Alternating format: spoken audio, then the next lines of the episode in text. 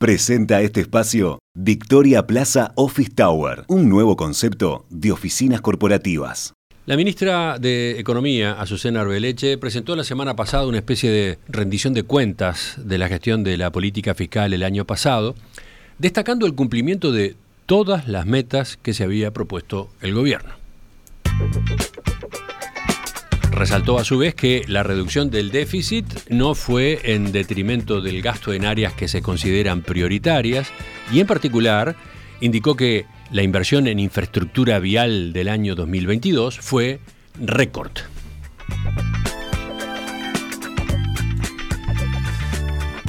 A raíz de este informe, hoy les proponemos poner el foco en qué está pasando con la inversión pública en Uruguay. ¿Cuán grande ha sido la inversión en vialidad? ¿En qué más invierte el gobierno? ¿Qué está ocurriendo con las inversiones de las empresas públicas? ¿Cuán grande es el impulso que le está poniendo la inversión pública al crecimiento de la economía en general? Bueno, sobre estas preguntas es que vamos a charlar con la economista Tamara Yandi de la consultora Exante. Tamara, ¿qué tal? Buen día, ¿cómo estás? Muy bien, muy buenos días. Tamara, te propongo comenzar por las declaraciones de, Arbeleche que, mencionaba recién Emiliano. La ministra se refirió la semana pasada que en 2022 dijo hubo un récord de inversión en vialidad de más de 800 millones de dólares. A ver, para ubicarnos en la cifra, eh, ¿cuánto se venía invirtiendo en años previos? ¿Cuán fuerte fue el aumento entonces el año pasado? Bien, me, parece bien. A ver, según las cifras que mostró la ministra, el año pasado la inversión en vialidad sumó unos 820 millones y eso representó un aumento de más del 70% respecto a la cifra de 2021, que había sido de unos 480 millones, según los datos que, mostró Arbeleche. Se trata del número más alto de los últimos años y por un margen amplio. El, anterior pico había sido de unos 580 millones en, 2018.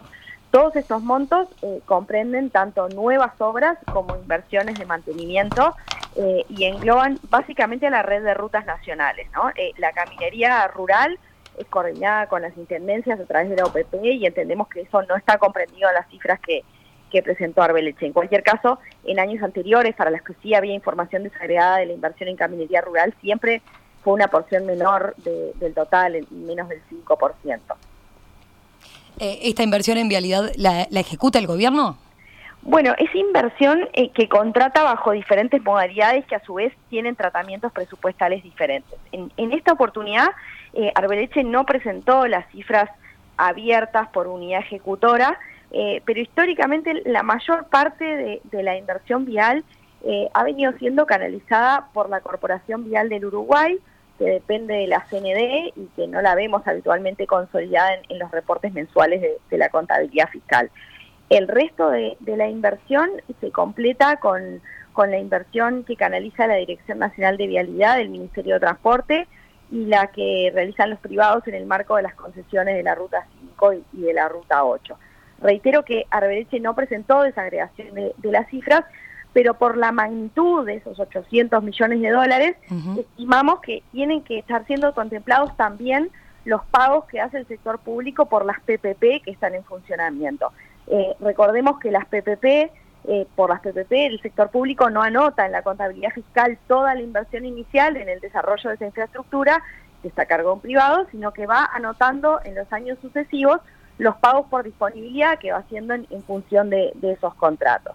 Desde esa lógica, Romina, no deberíamos interpretar las cifras que estamos comentando ahora como el monto total de las obras que, se hicieron el año pasado, sino más bien como el monto de lo que desembolsó el gobierno el, año pasado relativo a, inversiones viales. En cualquier caso, reitero, con más de 800 millones de dólares estamos hablando de niveles muy, muy altos en, en una perspectiva histórica. Bien, Está, está claro, Tamara. A ver, y, seguramente los oyentes tengan presentes eh, varios ejemplos de, esa inversión en infraestructura vial que, se han hecho visibles en este último tiempo. Eh, ¿En qué más invierte la Administración Central y cómo se viene comportando, cómo se vienen comportando esos otros rubros de inversión? Bueno, si, miramos las cifras que reporta mes a mes el, Ministerio de Economía y Finanzas, tenemos que históricamente las cifras de inversión más altas las han tenido justamente el Ministerio de Transporte, que es donde se computa parte de las inversiones viales a las que nos veníamos refiriendo hasta ahora, y el Ministerio de Vivienda, Ordenamiento Territorial y Medio Ambiente. Obviamente este segundo se, ahora se abrió en, dos entidades, pero las cuentas públicas todavía no permiten ver el gasto separadamente, ¿no? De lo que es vivienda y, lo que es medio ambiente. Eh, estos, estos dos ministerios, ahora tres, eh, o sea, transporte, vivienda y, medio ambiente, concentraron en, en, los últimos cinco años entre el 70 y el 80% de la inversión del gobierno, dependiendo del año. El resto de la inversión eh, del gobierno está muy atomizada entre las otras dependencias de la Administración Central y lo que son los organismos docentes, la, la NEP y, la UDELAR fundamentalmente. Eso, digamos, en cuanto a cómo se distribuye el nivel.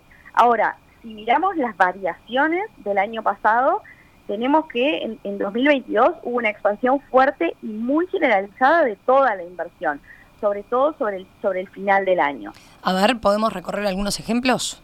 Sí, obvio. Eh, a ver, en, en, promedio la inversión pública que se anota en la contabilidad fiscal adentro del consolidado gobierno central BPS subió 43% en términos reales en relación al 2021.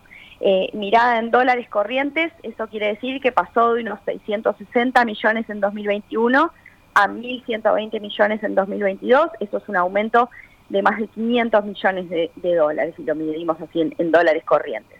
Eh, a nivel de rubros, el Ministerio de Transporte y ese agregado de vivienda y, medio ambiente concentran algo más de la mitad del aumento, de lo, de lo que aumentó, eh, pero los organismos docentes tuvieron aproximadamente 100 millones de dólares más en, inversión y otras dependencias como el Ministerio de Defensa, el Ministerio del Interior y el Ministerio de Economía también dieron aumentos relevantes. En términos reales, si lo miramos en eh, pesos constantes, 17 de las 26 reparticiones del gobierno que el MEF reporta separadamente en la contabilidad fiscal tuvieron aumentos de dos dígitos cuando se compara la inversión de 2022 contra 2021. Fue realmente fuerte y generalizado el, aumento. Tamara, eh, recuerdo que en ocasiones anteriores, analizando los números fiscales, eh, ustedes comentaron que bueno, la inversión pública había venido siendo una, una palanca de ajuste importante en el, proceso de reducción del, déficit fiscal. Correcto. Eh, con este aumento ahora que, que comentamos de 2022, eh, ¿Se revirtió ese ajuste? ¿Cómo quedó el, monto total de inversión pública en comparación, por ejemplo, a años previos? ¿Cómo compara, por ejemplo, con eh, la que ejecutaba el Frente Amplio? Lo consulto porque este ha sido como un tema de, particular sensibilidad política últimamente. Sí, a ver, si miramos al gobierno central, eh, estamos hablando de montos altos también en una perspectiva histórica, no solo frente a un 2021 y un 2020 que habían sido atípicamente bajos. Eh, para mirar periodos largos, me voy a referir ahora a las cifras medidas en relación al tamaño de la economía, ¿no? En relación al PBI, porque bueno, a medida que la economía crece y a que se acumulan variaciones de los precios en dólares, es razonable eh, esperar que, la inversión cambie. Em, la inversión del consolidado gobierno central BPS en 2022 fue equivalente a 1,5% del PBI, cuando en 2020 y 2021 había bajado a 1,3% del PBI y a 1,1% del PBI respectivamente, con lo cual hubo un aumento importante respecto a esos años. Y además, por poco, pero la cifra de 2022 supera el ratio de inversión del gobierno central del 2019 y de hecho es el, nivel más alto desde el 2010. Eh, esa cifra además probablemente está subestimando el total porque no comprende los pagos por disponibilidad de, las PPP que mencionaba antes, que en los reportes mensuales del MEF seguramente están incluidos dentro del rubro de otros gastos no personales, aunque no se exponen eh, separadamente. Ahora, eh, la conclusión está de que la inversión del gobierno central ha aumentado, está alta en comparación histórica, es una conclusión que cambia bastante si uno incorpora a las empresas públicas. A ver, ¿por qué? Porque en las empresas públicas tenemos ahora niveles de inversión muy inferiores a los picos que vimos en, la década anterior. entre el 2008 y el 2014, eh, la inversión agregada de, las empresas públicas fue de más de un punto y medio del PBI por año.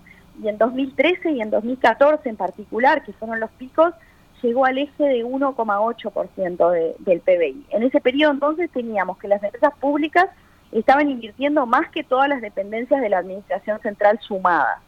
Eh, hoy en día eso se redujo a menos de la mitad, eh, pero, el, pero el ajuste, a ver, no es nuevo tampoco, ¿no? De hecho, ese, ese cambio se procesó más bien en el segundo gobierno de Tabaré Vázquez a instancias de una menor inversión de UTE, de Antel y, bueno, en menor medida también de ANCAP. Desde entonces, la inversión de las empresas públicas viene fluctuando en, el entorno de, un punto del PBI o, alguna décima menos. Entonces, volviendo entonces a, tu pregunta anterior, si uno se enfoca en la inversión del gobierno central, no hay duda de que hubo un relajamiento de la restricción presupuestal de años previos y de que estamos en niveles altos también en una perspectiva histórica. Pero al considerar la inversión pública total, sumando también a las empresas, los montos de inversión pública resultan bastante menores que, los que veíamos hace 10 años atrás. Bien. Tamara, ya para terminar, eh, ¿qué cabe esperar de, la inversión pública este año, en este 2023? Bueno, en, cuanto a la inversión total en vialidad, por donde empezamos hoy la, charla, seguramente nos espera otro año fuerte. Eh, en, en, la última rendición de cuentas el gobierno había previsto unos 2.400 millones eh, de dólares de inversión en vial en el acumulado 2022-2024. Eh, tuvimos 820 millones en 2022, pero bueno, de lo anterior se deriva que para 2023 y 2024 también deberíamos esperar montos de inversión eh, importantes. En su momento se habían proyectado más de 500 millones de dólares adicionales a través de contratos CREMAS, que son contratos de, de construcción y mantenimiento de rutas que se fueron licitando el año pasado más de 700 millones de dólares en lo que es la malla eh, concesionada de, la CBU.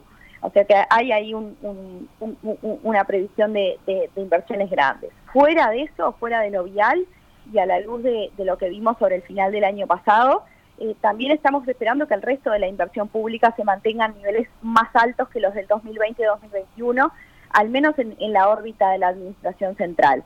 Eh, Históricamente el gasto público en Uruguay ha tenido un claro patrón cíclico asociado a los periodos electorales.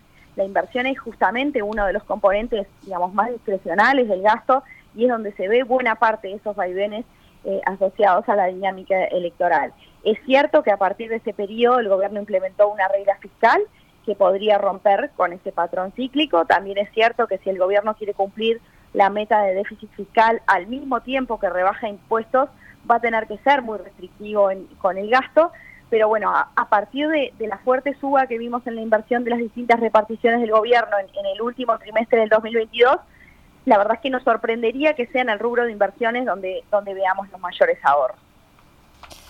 Tamara, gracias por este análisis a propósito de la inversión pública, cuánto suma, en qué se está aplicando, qué perspectivas hay para lo que puede pasar con la inversión pública este año. Volvemos a conversar seguramente mañana o la semana que viene. Un abrazo. Hasta luego. Chau, chau. En perspectiva, más que un programa, más que una radio.